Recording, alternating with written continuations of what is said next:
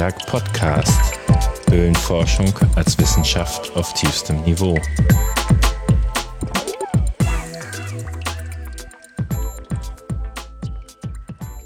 Heute habe ich zu Gast oder bin ich zu Gast, fernmündlich, bei Barbara Wielander, besser bekannt als Wetti, ähm, vom Wiener und Niederösterreichischen Höhlenverein.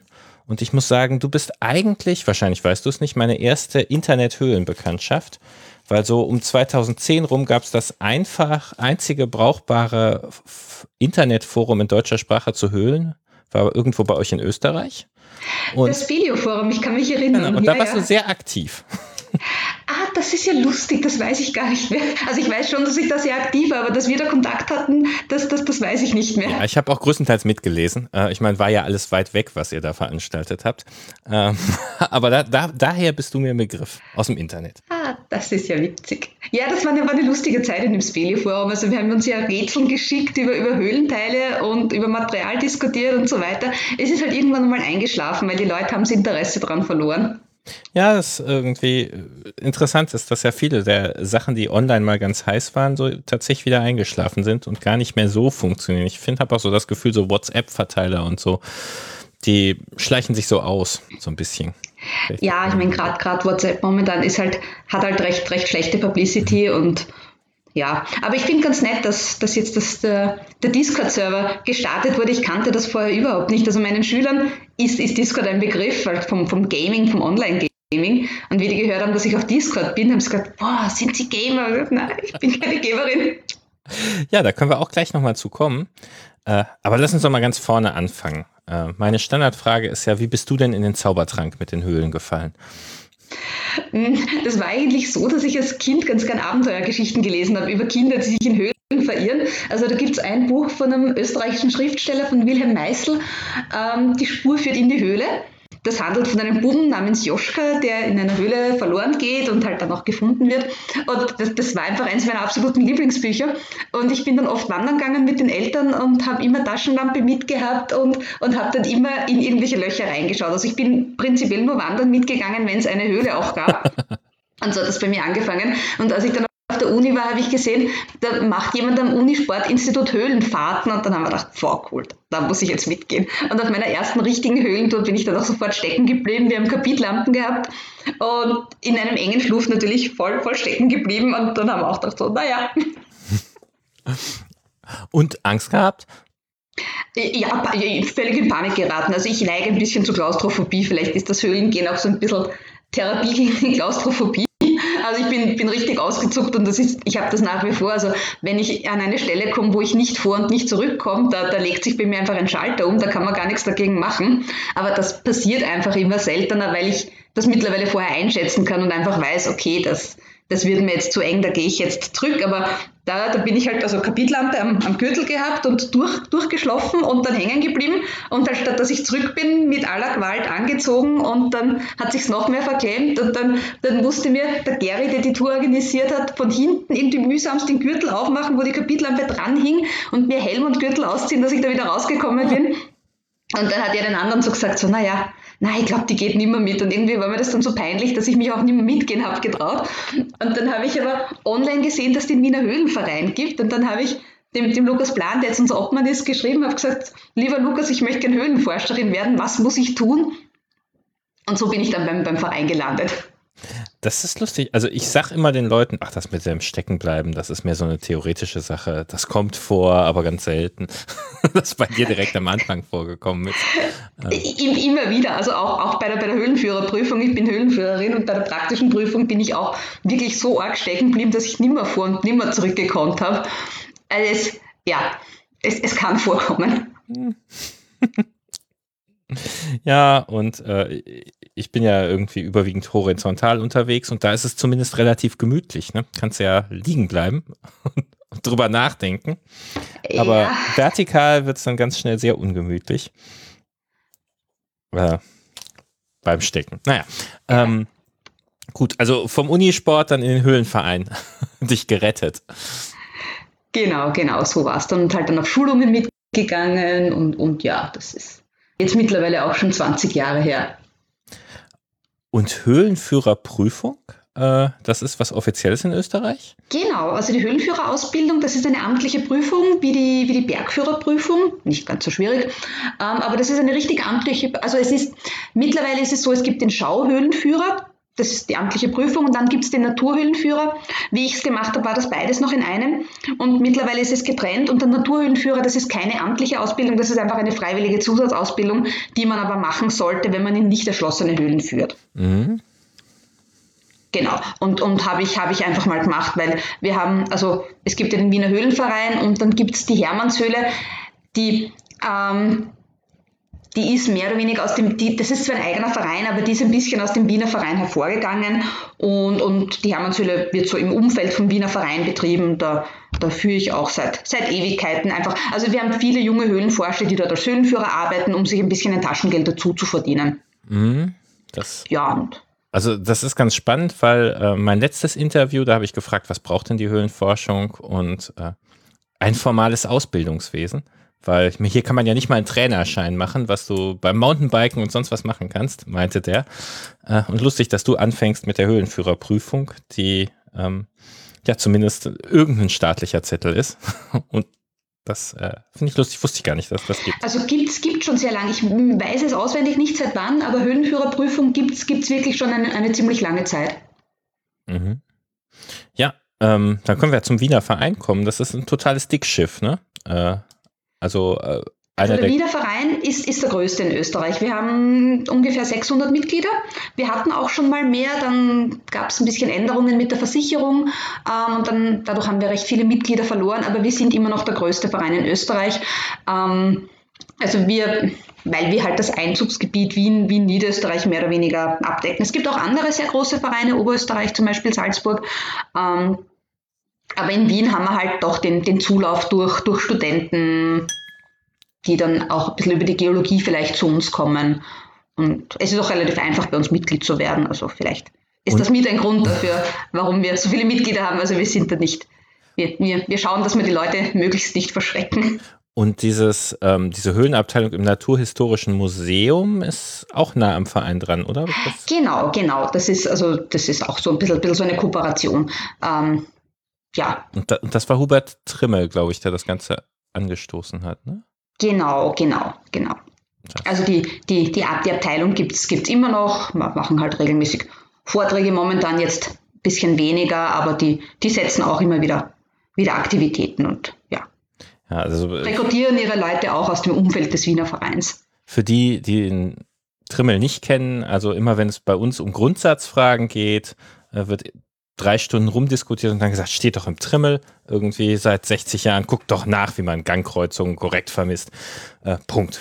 also der hat ja ähm, da wirklich ganz grundlegende Arbeit. er hat ziemlich, ziemliche Standards gesetzt, also gerade das Vermessen, weil du es ansprichst, das, das hat halt, ähm, darauf wird bei uns sehr, sehr viel Wert gelegt. Also es, wir sind da schon ein bisschen der Meinung, dass man Höhlenforscher eigentlich erst dann ist, wenn man auch wirklich vermisst und zeichnet. Natürlich, es zeichnet nicht jeder gern und es ist auch wichtig, dass es Leute gibt, die sich mal Schlote raufschlossen oder einbauen, aber, aber eigentlich gehört das so zum, zum Grund-Know-how, was ein Höhlenforscher können sollte, das korrekte Planzeichnen. Und wir haben auch einen sehr, sehr genauen Katasterwart, den Willi Hartmann, also der ist, der ist ein, ein, ein Phänomen und der hat ein, einfach auch eine Engelsgeduld, Neuzugängen, Neulingen das Planzeichnen beizubringen. Also dann setzt er sich wieder hin und, und dann erklärt er einem langsam und okay, warum der Abbruch jetzt so ausschauen muss und nicht so und so. Ja. Hm, ja, ja. Das, bei uns sind das immer die geneigten Wandflächen. Nein, da musst du hier. Hm. Ja, das, äh, also dass der Katasterwart sich im Prinzip um die Weiterbildung der Planzeichner kümmert, äh, ist auch ein schöner Gedanke. Kenne ich so nicht. Äh, er ist mittlerweile schon bisschen alt und also ist, ist nicht, nicht mehr ganz so, so oft im Verein, aber, aber ich weiß, dass aus seiner Schule einfach viele, viele Planzeichen hervorgegangen sind und viele Stunden, die ich da mit ihm am Tisch gesessen bin und, und er einfach, also er hat, er hat auch ein bisschen so eine, eine, eine ruppige Art und vielleicht auch manchen Neulingen ein bisschen, bisschen verschreckt, aber, aber er hat einem auch sehr viel beibringen können. Ah, das, das Ausbildung durchfordern. Äh.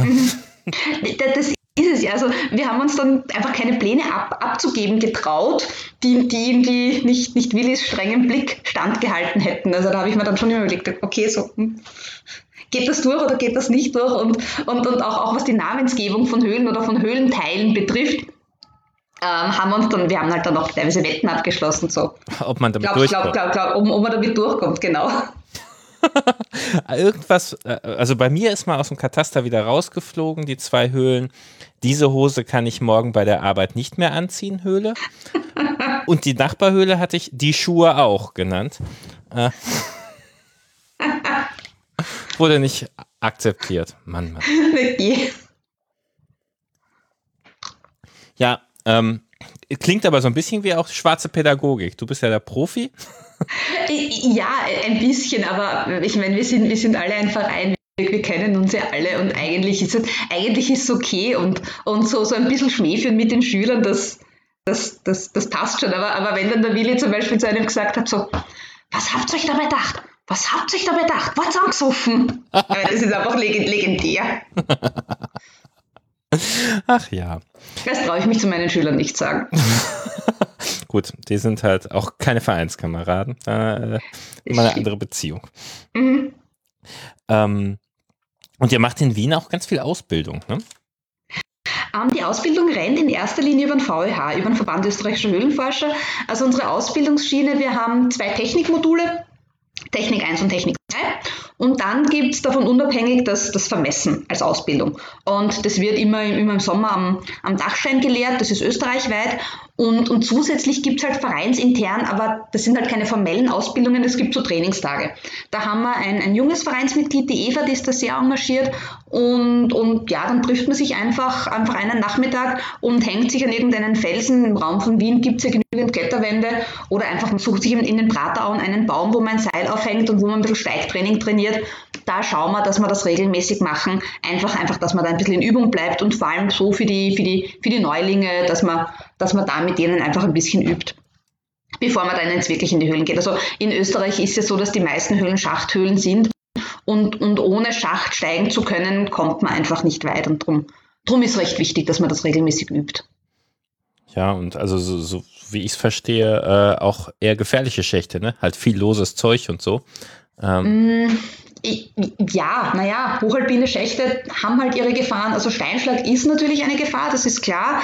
Ähm, Wasser ist ein Problem. Also gerade wenn man im Sommer unterwegs ist, wenn dann plötzlich ein heftiges Gewitter kommt, muss man sich schon überlegen, also da will man dann auch nicht unbedingt im Schacht drinnen sein. Ähm, ja, also ich meine, gerade ja. Stein, was Steinschlag betrifft, das ist, da habe ich auch schon Situationen erlebt, wo ich mir jetzt im Nachhinein gedacht habe, naja, haben, haben wir Glück gehabt, dass es so ausgegangen ist. Viel kann man abschätzen, aber 100% absichern kann man es kann nicht, ja. Ja, und eben darf man halt auch nicht wie wild um sich fuchteln und überall langtrampeln und sonst was. Na, das, das, ist, das, ist, das ist eh klar, ja, ja. Ja, uns hier in der Region nicht so. Äh, weil, weil äh, wir haben halt im Prinzip ja auch keine Frostsprengung und sonst was in den Höhlen. Also äh, ich war ja noch nie da, aber äh, alpine Höhlen klingen halt recht schroff. Frostsprengung ist, ist in der Tat ein Problem. Also wir haben ein, eine meiner Lieblingshöhlen, das Pfannloch am Ötscher. Da, da, merkt man es im Eingangsbereich wirklich massiv. Also ich bin mal nach einem Winter im Frühjahr wieder rauf und da ist, da ist so ein Quergangsseil und mitten am Quergangsseil ist so ein ungefähr 500 Kilo schwerer Block gelegen, der einfach über den Winter von der Decke runtergebrochen mhm. ist. Dort, wo wir eigentlich immer stehen normalerweise. Also das ist, das ist schon ein Thema. Gut, aber nochmal zur Ausbildung. Also tatsächlich, das war mir gar nicht so klar. Äh, Trainingstage, so Prinzip verstehe ich. sieht man ja auch immer mal wieder Bilder, aber ihr habt so richtige Blöcke, Technik 1 und 2. Genau, genau. Also das sind die offiziellen Schulungen vom VLH. Da kriegt man auch so ein kleines Zertifikat dann. Ähm, Technik 1, da, das dauert, sie dauern jeweils vier Tage. Also wir haben das früher in einem gehabt, also eine Woche. Und dann sind wir draufgekommen, dass das manchen Leuten zu lang ist. Und jetzt haben wir es geteilt auf zweimal. Also Technik 1, das ist für komplette Anfänger wie ziehe ich mir einen Gurt an? Wie, wie befahre ich eine Schachthöhle möglichst sicher? Da wird viel Indolinen am Dachstein trainiert, einfach mal im Freien. Und wenn die Leute das dann halbwegs können, geht man mit ihnen auch eine richtig gescheite, schöne Höhlentour.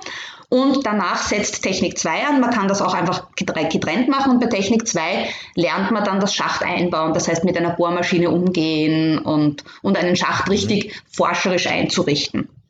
Das sind so unsere beiden Techniksachen und wie gesagt, komplett unabhängig davon ist dann die, die Vermessungsschulung ähm, einfach, dass die Leute lernen, Pläne zu zeichnen. Die findet aber seltener statt, weil wir da weniger Interessenten haben. Ja, das muss man schon äh, spe spezielle Freude dran haben. Und äh, meistens findet sich in jeder Gruppe ja ein Dummer. Der Smart. Also Technik 1 und 2 ist eigentlich vor allem Schacht und Technik. Genau, also weil eben die meisten Höhlen bei uns Schächte sind und, und ich meine, jemanden durch, durch Engstellen durchkrabbeln lernen, das, das, da braucht man keine Schulung dazu, das, das kann man so im, im Vorübergehen jemanden. Training on the job. Mhm. Genau. Und ähm, das, äh, also ich bin hin und weg, dass das sozusagen ein offizielles äh, Trainingsprogramm ist. Ich kannte bisher immer die Spelio-Merkblätter, die mir auch sehr weitergeholfen haben. Sind die dazu mhm. parallel entwickelt? Also hängen die da Genau, genau. Also die, die werden auch als, als Unterrichtsskriptum für die, für die Kurse verwendet, zum Teil.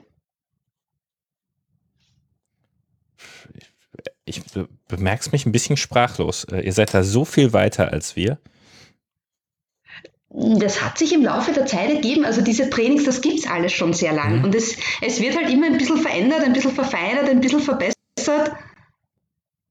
Also wie ich angefangen habe vor 20 Jahren, war das auch alles noch so ein bisschen im Werden. Mhm. Okay, das äh, ja, aber ähm, also was ich zum Beispiel gehört habe, dass ihr in Wien auch komplette Leihausrüstung und so habt und einfach darauf eingestellt, mal Leute mitzunehmen. Genau, genau. Also das ist uns halt auch wichtig, dass wir, dass wir Neuzugänge nicht verschrecken. Weil wenn man jetzt, man möchte jetzt Höhlenforscher werden, man kennt aber keinen und, und wo geht man mit und dann hat man vielleicht auch ein bisschen Angst zu fragen, Angst irgendwie, man, man, man traut sich oft nicht, wo mitzugehen. Und, und darum ist es so, also wir haben im Wiener Verein jeden Donnerstagabend Vereinsabend und es ist jeder willkommen, auch wenn man nicht Mitglied ist.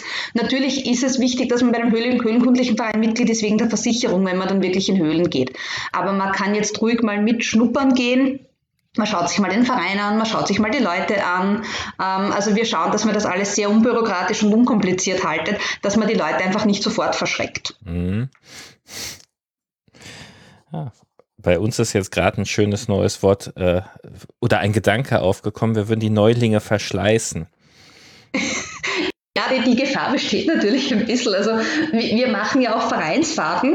Ähm, da kann man auch einfach so mal als Gast mal mitgehen, schnuppern. Und, und ich habe das früher, ich war früher Fahrtenwartin und habe früher oft Vereinsfahrten gemacht, wo ich mir gedacht habe, ja, super für Neulinge, toll geeignet. Und da gab es halt schon Touren, wo, wo die Neulinge nachher nicht mehr mitgehen wollten. wo ich mir gedacht habe, okay, war ja. vielleicht auch zu nass die Höhle. Ja, genau. Und also da, da, muss man, weil, weil selber denkt man da oft nicht dran. Dann denke ich mir, ja, mei, da legst dich halt mal kurz ins Wasser und wirst halt nass. Und wenn aber jemand noch nie in einer Höhle war und dann, dann gleich irgendwie völlig frierend drei Stunden durchs tote Weib gejagt wird, dann, dann überlegt er sich vielleicht, ob das echt das, das Richtige für ihn ist. Ja, also ich habe total Glück gehabt bei meinem ersten Mal, wo ich so richtig mitgekommen bin, haben wir direkt äh, für hier die Region fantastische äh, 80 Meter Neuland gemacht, die auch so richtig schön waren. Weißt du, drei Stunden graben und dann bist du plötzlich im Raum, der auch noch so Bakterienbesatz hatte an der Decke, also wie so ein Sternenhimmel war. Auch voll schön. Ähm, ja, und die nächsten fünf Jahre habe ich dann irgendwie immer nur im Dreck gelegen. so zentimeterweise Höhle ausgraben dürfen. Äh, und und wenn, wenn du Pech hast und kommst halt irgendwie zu so einer Tour es regnet ähm, und man verbringt den Tag damit, ein 12 Meter Loch auf 13 Meter aufzugraben. Äh, das darf man eigentlich nicht machen, wenn man Neulinge dabei hat. Ist so eine neue Überlegung bei uns, ob man da ein bisschen auf die Leute achten müsste. Das stimmt, aber man weiß es halt oft vorher nicht. Ja. Also ich kenne auch, wir haben oft Projekte, jetzt ist wieder letztes Wochenende, wir haben halt gegraben, wir waren drei Tage bivakieren für einen Meter Neuland ausgegraben. So, wir hatten dann auch einen relativen Neuling mit, der dann auch irgendwie gemeint hat, so, ja, das, das ist eh ganz lustig, aber hm. Mhm. Ja, ja, das ja. Ist, aber das ist ja das Schöne, ähm, die Überraschung bei uns. Äh, wir wissen nicht, was kommt. Eben, das ist es ja. Also beim, beim Forschen, also ja, die meiste Zeit kommt halt nichts und man hat trotzdem einen lustigen Tag mit Freunden, aber so, so gelegentlich hat man dann den Durchbruch und dann ist halt noch viel schöner. Wenn es nicht, nicht normal ist, wenn es halt wirklich was, was Ungewöhnliches ist. Ja, das, äh, ich glaube, du hast mitgekriegt, wir haben ja hier das Windloch gefunden. Mhm. 8,2 Kilometer alles offen am Stück. Und äh, da hatte ich direkt am Anfang gesagt, oh, da zeichne ich mal den Plan. Da fühle ich mich inzwischen jetzt auch ein bisschen verschlissen, weil man wusste ja nicht. Also, weißt du, erst du denkst, oh, das kommt sicher auf einen Kilometer, Mann, ist das groß. das blöde Ding immer weiter gewachsen. Äh, naja, aber das, das ist halt das Schöne. Also, und wir wurden halt auch, wir haben an der Stelle wirklich gemacht mit dem Maßband ins Neuland. Wir sind immer nur so weit gegangen, wie wir vermessen haben. Brav, sehr brav. Ja, ähm, auch wirklich richtig streng. Ähm, also am ersten Tag einmal reingelaufen und ab dann äh, wirklich nur so weit, wie das Maßband gereicht hat. Und das, das können Externe überhaupt nicht verstehen. Die immer, wie groß wird die Höhle denn sein? Ja, das wissen wir noch nicht.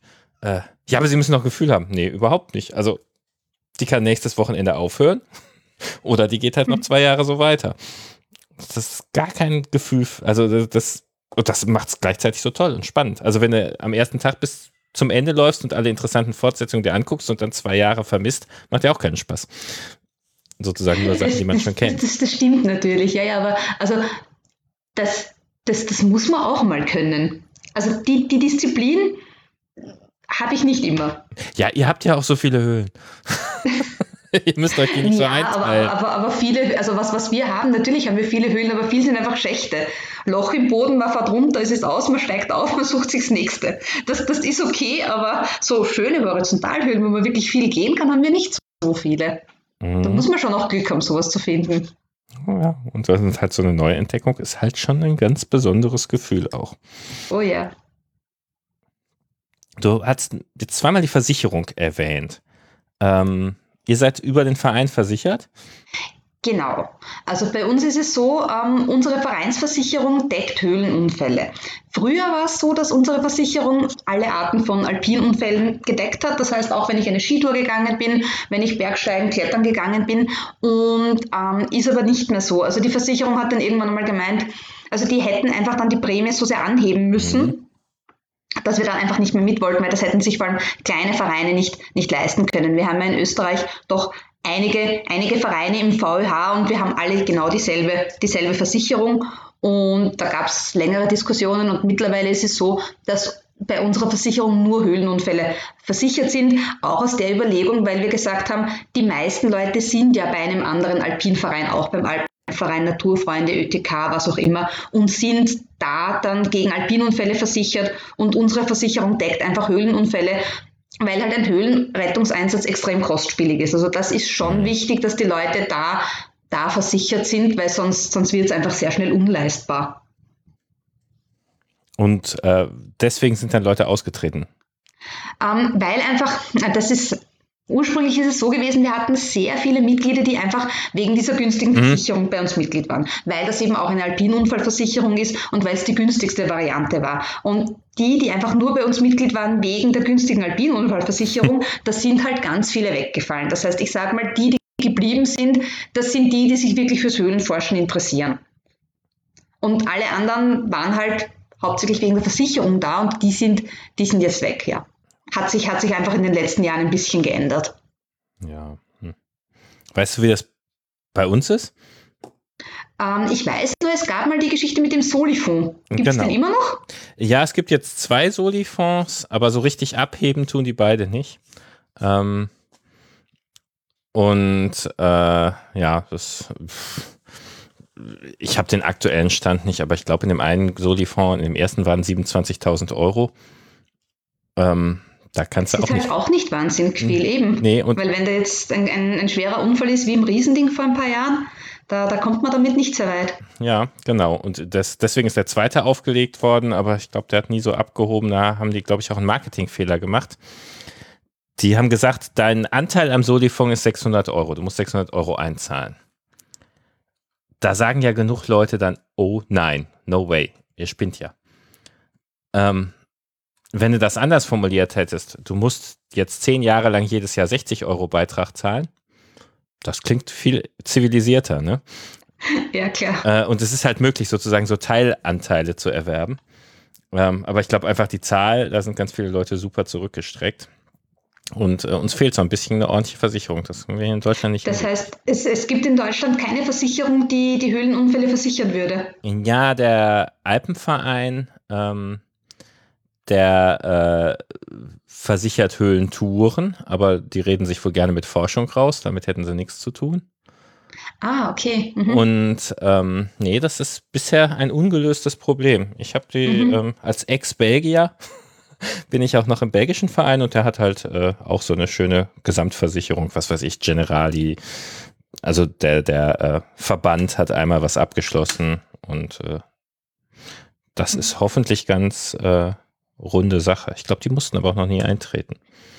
Ja, es ist halt immer ein bisschen eine Zitterpartie, wenn ein großer Unfall ist, dass dann die Versicherung anfängt zu jammern, naja, ist so teuer, zahlt sich für sie nicht aus. Also das, das, das Riesending, da, da gab es danach schon ziemliche, ziemliche Diskussionen. Mhm. Äh, aber da, da, da war auch gar keine Versicherung, ne? Also ich glaube, da bestand keine. Hm, bin ich mir jetzt gar nicht hm. sicher. Das weiß ich nicht. Also da, ja, also auf jeden Fall ich, da bin, war bin ich mir jetzt nicht sicher, das weiß ich jetzt nicht. Also zumindest war hier auch in den Medien ja ganz viel, warum soll die Gesellschaft für so einen Scheiß aufkommen? Äh, ja, irgendwelche ja. Abenteurer und wir müssen äh, jetzt hier. Warum soll die Gesellschaft für die Behandlung von einem Kettenraucher aufkommen? Also das ist, kann, kann, man, kann man immer in, in die, in, in die Richtung hin, hin diskutieren. Also ja, ich weiß schon, es war, das war das, das Medienecho einfach riesengroß. Ja.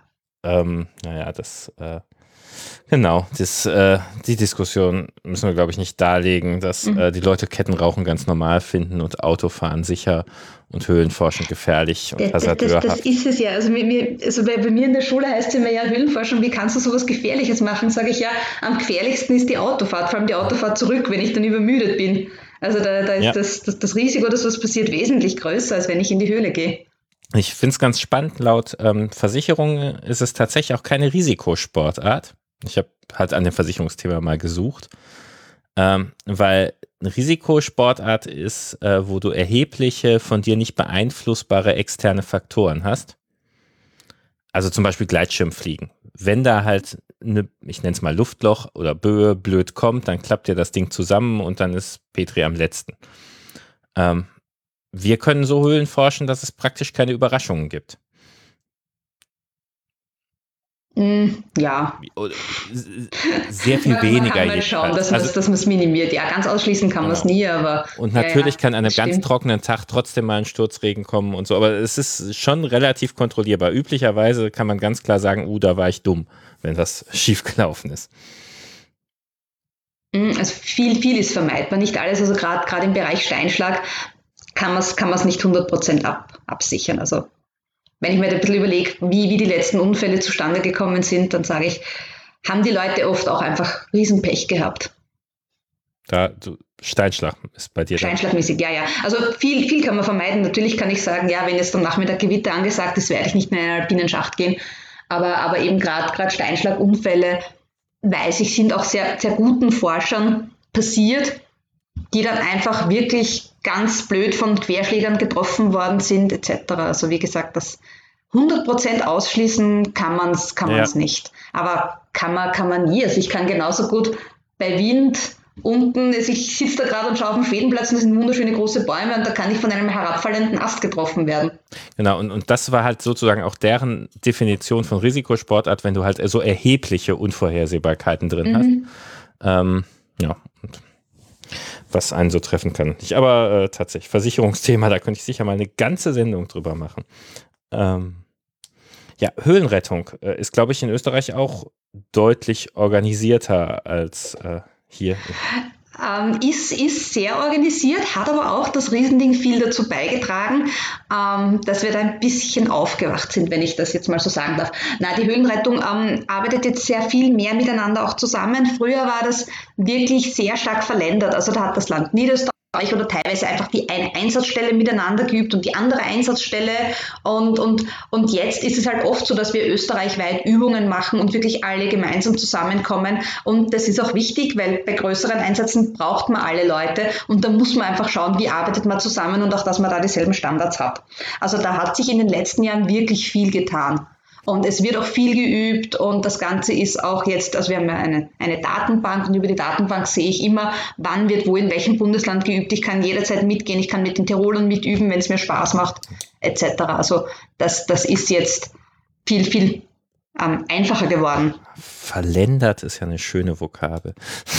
Das ist sowas typisch Österreichisches. Also jedes, jedes Bundesland kocht ein eigenes Süppchen. Die Niederösterreicher machen so und die Steirer machen so und die Salzburger machen überhaupt, die hatten ja dann überhaupt noch Höhlenrettung und Höhlenrettungsdienst. Die hatten zwei Organisationen. Völliger Schwachsinn. Na, das ist auch historisch bedingt, aber die haben sich mittlerweile wieder vertragen und sind mehr oder weniger wieder fusioniert zur Höhlenrettung. Also das, es, es, es, wird, es wird besser. Und bei euch ist es so, dass im Prinzip jeder oder die meisten seriösen Höhlenforscher irgendwie auch Kontakt zur Höhlenrettung haben. genau, also es ist, es ist so, es ist einfach irgendwie es ist einfach üblich, dass man, dass man bei der Höhlenrettung ist. Ich denke mal, dass ich bin jedes Wochenende fast in einer Höhle und, und die Wahrscheinlichkeit ist doch recht groß, dass ich mal die Höhlenrettung brauchen werde. Also ist es in meinem Interesse dafür zu sorgen, dass es eine gut funktionierende Höhlenrettung gibt. Also mache ich auch bei der Höhlenrettung mit. Und man kennt sich auch untereinander. Also ich weiß, wenn jetzt da keine Ahnung, Bernhard in Ischl sich wehtut, dann, dann, dann, dann kenne ich ihn und dann ist das irgendwie für mich selbstverständlich, dass ich hinfahre und dann mithelfe, ihn zu retten. Mhm. Das ähm, klingt gut. Also tatsächlich, ähm, ich weiß nicht, wie sehr es in Süddeutschland ist. Ich glaube, da ist es ein bisschen eher wie in Österreich, aber hier so, wo wir natürlich auch wenig Rettungsbedarf haben, üblicherweise in irgendeinem Karstgebiet, ist ein Hund in eine Spalte gefallen. Das ist hier so der Bedarf, aber gleichzeitig ist es halt, sind es auch sehr separate Einheiten und da herrscht auch so ein bisschen Misstrauen, würde ich sagen.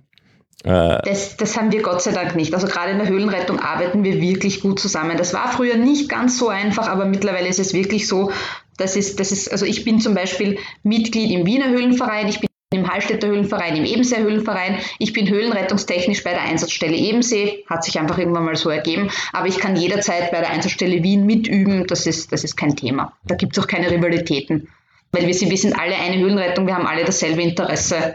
Man, man schaut auch, dass die Ausbildung am, am selben Stand ist, dass wir alle dasselbe lehren und wenn ich jetzt die eine Schulung Kameradenrettung in Salzburg mache, dann, dann gilt die in Niederösterreich genauso. Und Kameradenrettung ist auch was, was in der Höhlenrettung passiert und nicht in. Mm, es gibt, ja, äh, eigentlich passiert es auch in den, in den Schulungen, in den ähm, Technikschulungen, aber es wird auch bei der Höhlenrettung immer wieder mal geübt. Also man, Kameradenrettung ist halt ein bisschen Steckenpferd von mir. Das wird viel zu wenig gemacht. Das können auch nicht so viele Leute wirklich gut. Was halt, was halt schwierig ist, weil es man braucht es jetzt praktisch nicht so oft, aber wenn es dann, wenn's dann ähm, ein Problem gibt, ist es halt schon gut, wenn man zumindest einen in der Gruppe hat, der es kann. Und was klassisch damit gemeint ist, ist das Übersteigen des anderen und dann mit hochziehen, ne? oder? Mm, ja, also wenn jetzt, ich verstehe unter Kameradenrettung, dass jemand in den Steigklemmen hängt und, und nicht mehr weg kann, weil er, weil er übermüdet ist, mhm. weil, er, weil ihm ein Stein auf den Arm gefallen ist, er sich den Arm gebrochen hat, dass man ihn einfach irgendwie hinunterbekommt. Und in der Regel werde ich dann aufsteigen zu ihm und dann mit ihm abseilen. Ach so, also drüber und runter. Hm, genau. Und, und natürlich dann im Endeffekt, wenn wir jetzt, also wenn er jetzt zum Beispiel nicht mehr raus kann, dass man ihn dann irgendwie einen Schacht mit Kameradenhilfe hinauf befördert. Also wenn er sich jetzt den Fuß verstaucht hat, werde ich jetzt nicht gleich die Höhlenrettung rufen, wenn er sonst nichts hat, sondern dann wird man, wenn das ein einfacher Schacht ist, ihn vielleicht einfach mit, mit Gegenzug hinauf, hinauf, hinaufziehen. Hm? Das, das, das fällt für mich so unter Kameradenrettung. Ich habe dieses Jahr schon zweimal Leute in Schächten entklemmen dürfen, als, als jemand mit wenig Schachterfahrung.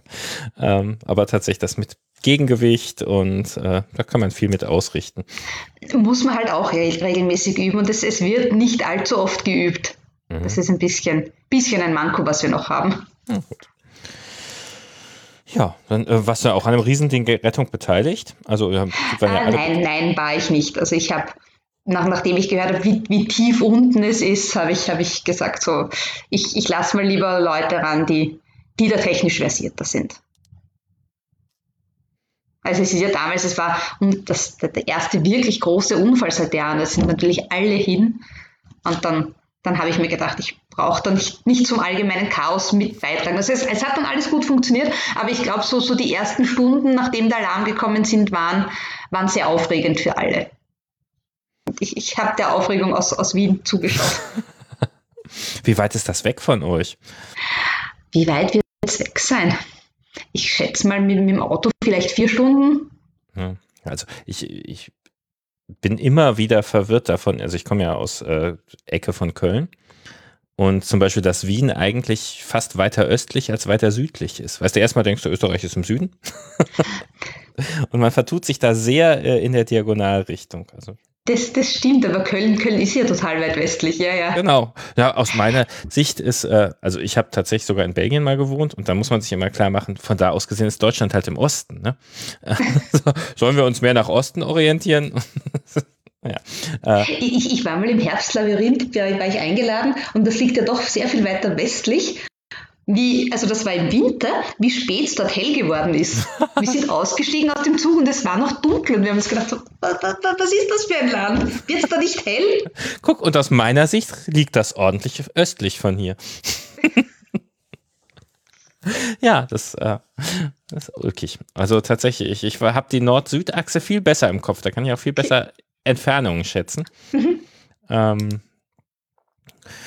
gut. Fahrtenwart warst du. Genau, genau. Also ich habe Vereinsfahrten für den Wiener Verein organisiert eine Zeit lang. Hat mir immer sehr großen Spaß gemacht, weil es gibt in Niederösterreich total schöne Höhlen, wo man, wo man hin kann, ohne, ohne jetzt großartig Schacht steigen zu können und, und habe dann immer wieder mal Touren organisiert, einfach auch vor allem für Neulinge. Ah, also das, das war immer sehr nett. Entspanntere Touren ohne Forschungsansatz. Genau, also diese, also gibt es ja immer noch Vereinsfahrten. Jetzt haben wir den, den Peter, der macht das, der macht viele so Familienhöhlentouren, der hat auch zwei kleine Kinder und, und der organisiert einfach jetzt viele so einfache, nette Familientouren. Und, und früher, früher war, das, war das meine Aufgabe. Ich habe auch mal ein bisschen anspruchsvollere gemacht, aber das waren halt halt eher Ausflüge, um, um mal Höhlen kennenzulernen. Hm. Hast du einen Tipp? Wie organisiert man die, wenn die gut sein sollen? Ähm, ähm, ähm, wie, wie habe ich es organisiert? Ich habe mir überlegt, okay, die Höhle gefällt mir, da gehen wir jetzt hin. Und dann habe ich es online gestellt und dann habe ich es ausgeschrieben und dann sind wir gefahren. Also ich, ich habe da nicht wahnsinnig viel organisiert, einfach einfach hingehen und machen und schauen. Also meine Touren waren halt insofern ein bisschen legendär, weil halt oft ein bisschen was leicht schiefgegangen ist, weil ich die Höhle oft nicht sofort gefunden habe.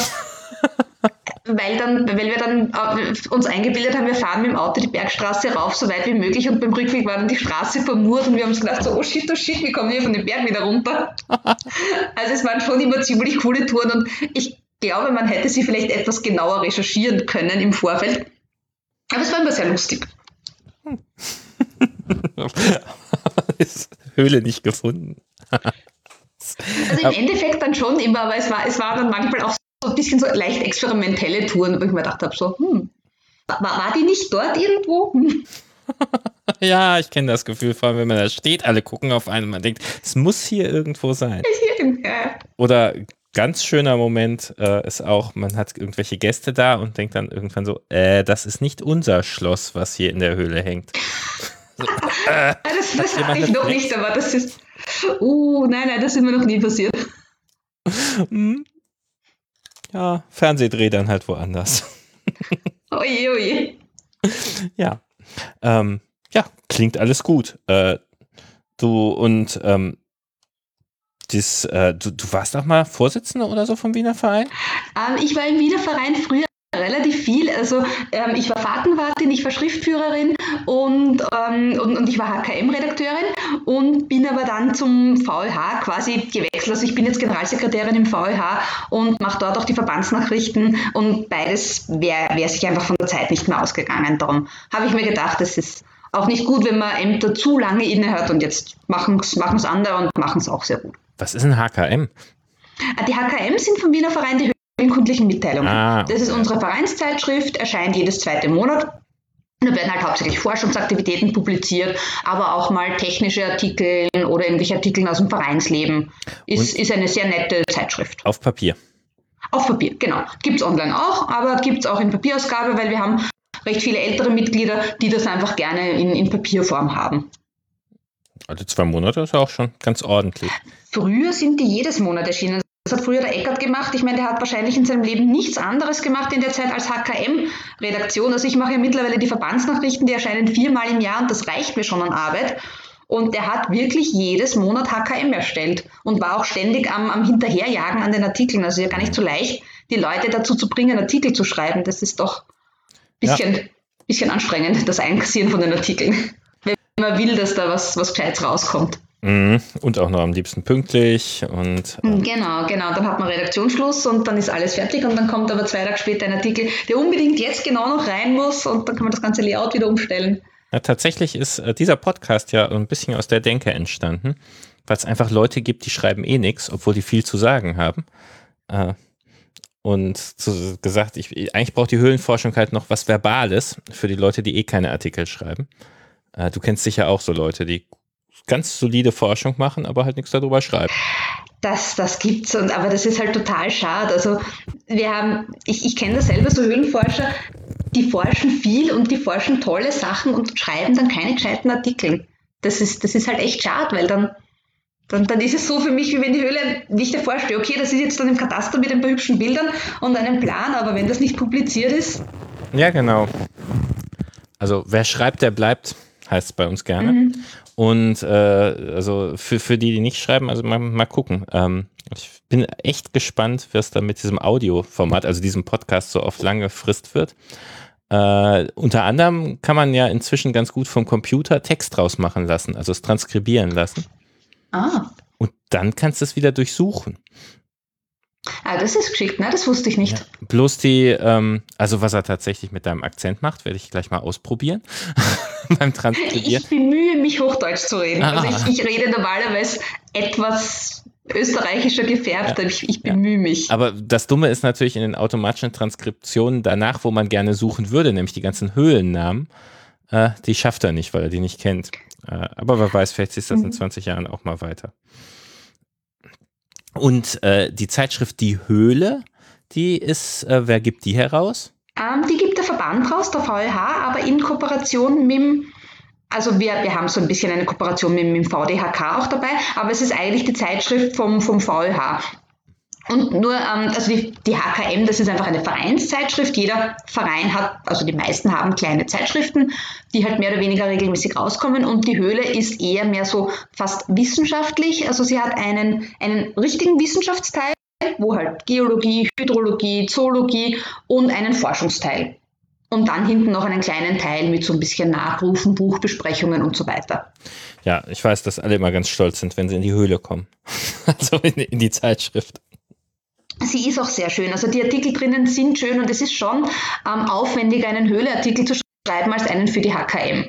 Für die HKM schreibt man halt kurz mal Forschungsbericht. Wir waren dort und dort, haben so und so viel vermessen. Es hat uns großen Spaß gemacht. Und, und für die Höhle muss es halt ein bisschen, bisschen fundierter sein.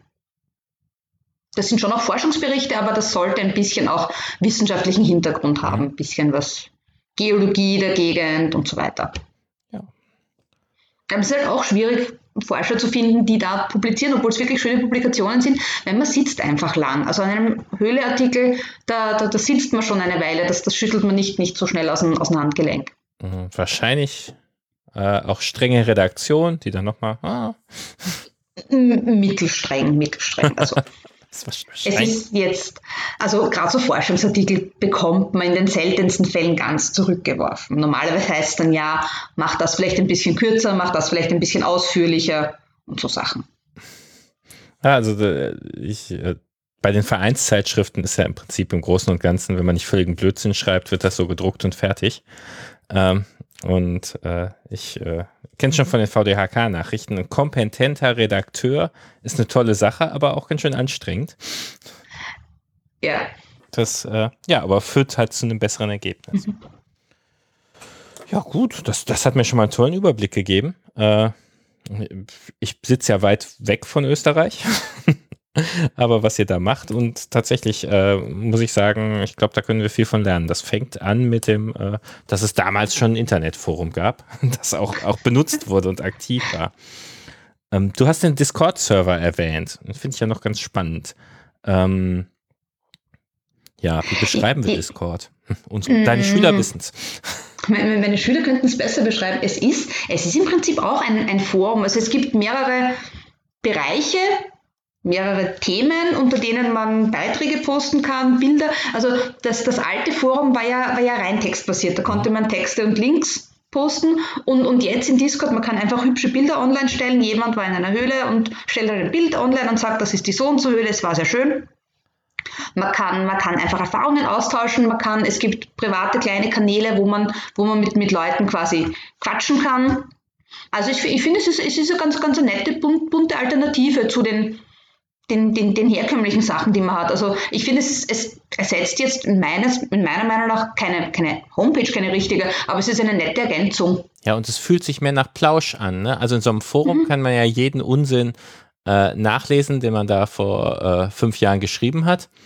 Also ist sehr historisch und übersichtlich, so ein Forum. Und im Discord ist eigentlich, wenn es ein paar Monate her ist, ist es auch irgendwie weg. Vielleicht findet man es wieder, aber ähm, es geht so mehr um das Jetzt.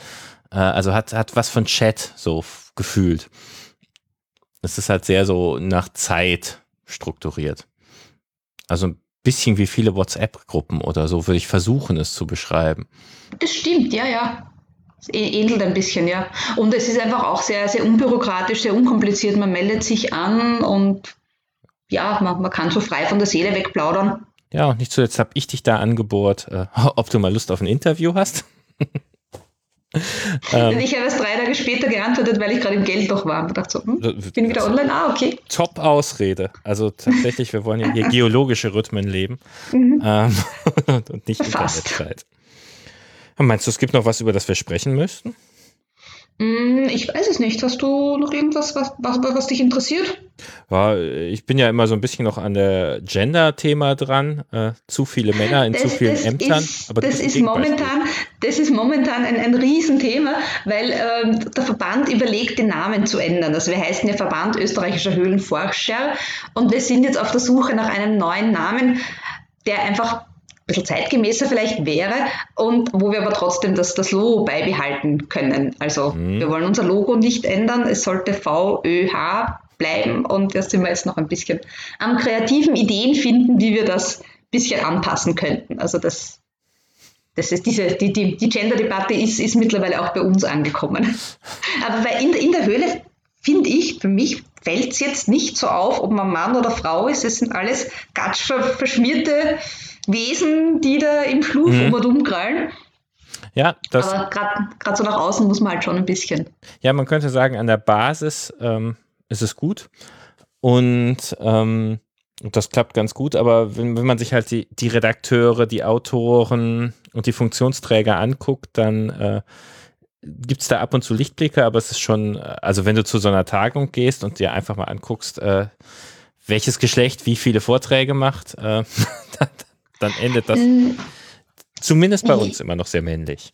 Nein, weiß ich gar nicht. Also gerade in Österreich hat es eigentlich immer Frauen in der Höhenforschung gegeben, schon mehr Männer, das schon, das ist auch heute noch so. Ähm, aber wenn ich mal denke, wir haben zum Beispiel einen, einen Preis für Nachwuchsforscher, den Poldi Furich-Preis. Der ist nach der Poldi Furich benannt, einer Höhlenforscherin, die rund um die Jahrhundertwende gelebt hat mhm. oder knapp nach der Jahrhundertwende und geforscht hat und damals eine sehr angesehene Höhlenforscherin war. Wir hatten die Edith Bednarik, ähm, die die österreichische Höhlenrettung gegründet hat. Ähm, war eine sehr, sehr gute Höhlenforscherin, die vor wenigen Jahren gestorben ist. Ähm, also es gibt, gibt in Österreich immer, also eigentlich seitdem es Höhlenvereine gibt, gab es bei uns auch Höhlenforscherinnen. Ja, vielleicht, vielleicht er weiter. Äh, jetzt könnte ich natürlich auch sagen, wir in Deutschland haben schließlich auch sogar eine Vorsitzende. Äh, Wollte gerade sagen, ja, ja. Andererseits, wir haben auch eine Bundeskanzlerin und trotzdem äh, gibt es noch ein Gender Pay Gap. Ähm, also es, es, ist schon so, es gibt mehr Höhlenforscher, es gibt mehr Männer, die, die forschen als Frauen es ist vielleicht auch ein bisschen erzogen, dass halt viele Frauen von der Erziehung her so sagen, so, ich gibt Schmutz, nein, will ich nicht. Weiß ich nicht, mir war das immer egal. Aber andererseits, ich kenne auch Männer, die sehr säuberlich sind und trotzdem Höhlenforscher sind. Na. Ja, ganz spannend. Ist jetzt auch nicht wirklich ein Argument. Finde ich, äh, das könnte man mal untersuchen, was denn mit Transgender-Höhlenforschern oder Höhlenforscherinnen? Ändert sich das Höhleninteresse mit der Hormontherapie? das weiß ich nicht. Keine Ahnung, nein, glaube ich nicht. Ich, ich habe eine sehr kleine Sample da nur. Also ich kenne tatsächlich welche. Ähm, okay. Aber ich finde es halt auch sehr schwierig, weil in dem Moment änderst du ja oft dein ganzes Leben und natürlich Klar. auch deine Hobbys. Also so gesehen äh, ist das äh, schwer zu sagen. Mhm. Ähm, aber äh, wirklich ganz andere, äh, interessanter Punkt. Meine kleine Tochter fand es gut, solange irgendwie mit Papa sein und cool sein cool war. aber äh, irgendwie mit Einfang der Pubertät ist das auch alles zu dreckig und zu dunkel und vielleicht habe ich es ja auch im Schacht des Grauens mal verschlissen. Dem geht sie nicht mehr mit. Hm. Es ist ein ja, 8 Meter Schacht. Man kann es oft nicht sagen. Also ich kenne schon viele Höhlenforscher, die ihre Kinder mitnehmen und manche bleiben und manche bleiben nicht. Ja, man, man, man probiert es einfach und dann, dann hofft man. Ja. Gut, das war sehr inspirierend. Dann danke ich dir. Ja, gerne, sehr gern. Und verabschiede mich mit Glück auf. Glück tief.